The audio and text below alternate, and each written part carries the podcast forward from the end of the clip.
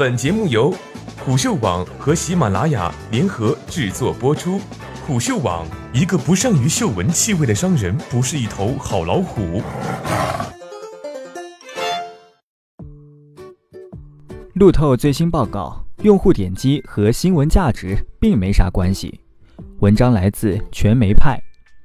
在新闻业被普遍唱衰的当下，公众所能触及的新闻却前所未有的多。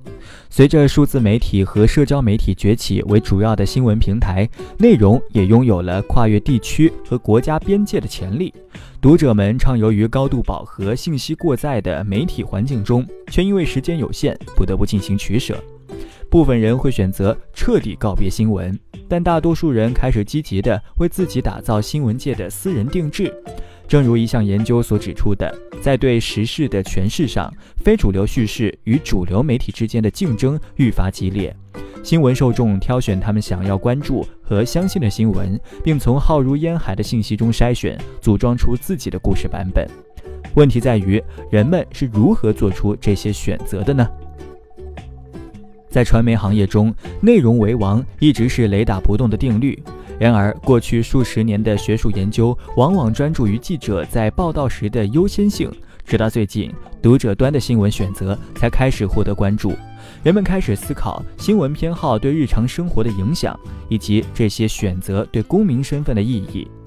为了更深入地理解读者选择和新闻价值之间的关系，路透新闻研究院在2018年上半年对英国牛津地区24名参与者的个人内容偏好进行了创新分析。本期带来这份报告的精编，走进新闻读者的心理，一探究竟。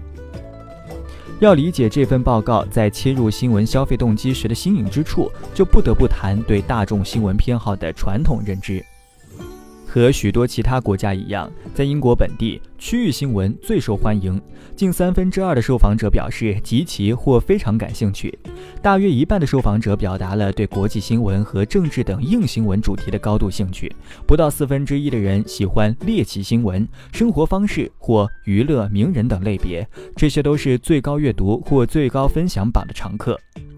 读者调查能使我们有效地了解新闻兴趣的高海拔峰值，但它依赖于过分广泛而模糊的分类。例如，对于英国的受访者来说，国际新闻涵盖了从美国选举新闻到印度的儿童强奸以及法国数字创业公司的障碍；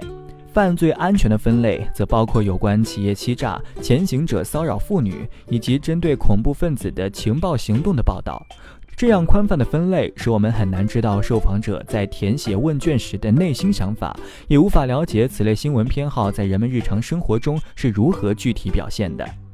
另一种有关内容偏好的数据来自个人新闻机构、数据公司以及社交媒体进行的在线跟踪，譬如最多阅读或最多分享这样的列表所展示的新闻偏好，就是通过点击率、用户浏览时间等数据来统计的。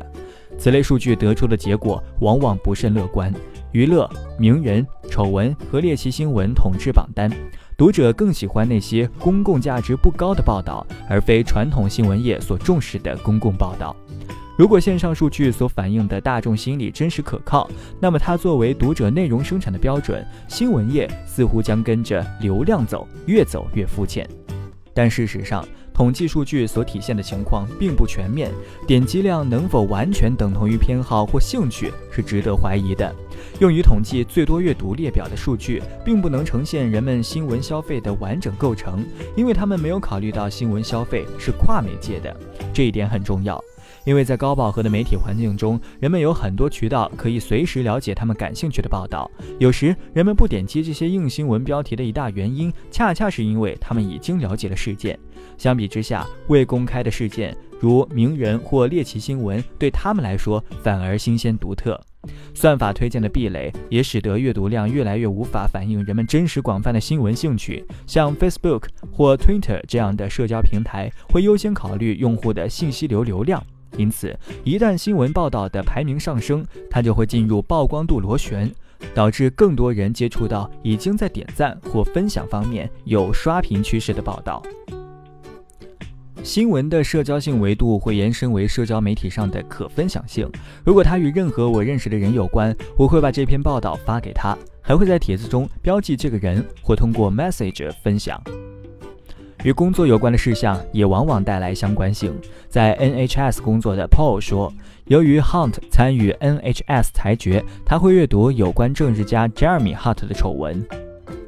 地理相近性在塑造新闻相关性方面起着重要作用。无论主题如何，许多参与者都表达了对本地新闻的天然兴趣。我想看和我有关的新闻。在六点半，我非常喜欢看牛津郡新闻这样的本地新闻，因为它正在我们周围发生，这将会影响到我或我所在的地区。参与者有时会阅读一个看似公共性不足的报道，而这个报道其实涉及了更普遍的公民利益。例如，参与者之一的 Thomas 就非常明确地解释说，他对剑桥公爵夫人生孩子的新闻的社会影响感兴趣。我个人对某个孩子的出生没有特别的兴趣，但它的社会意义很重要。人们对王室非常感兴趣，我认为这能让我们真的像个国家一样团结在一起。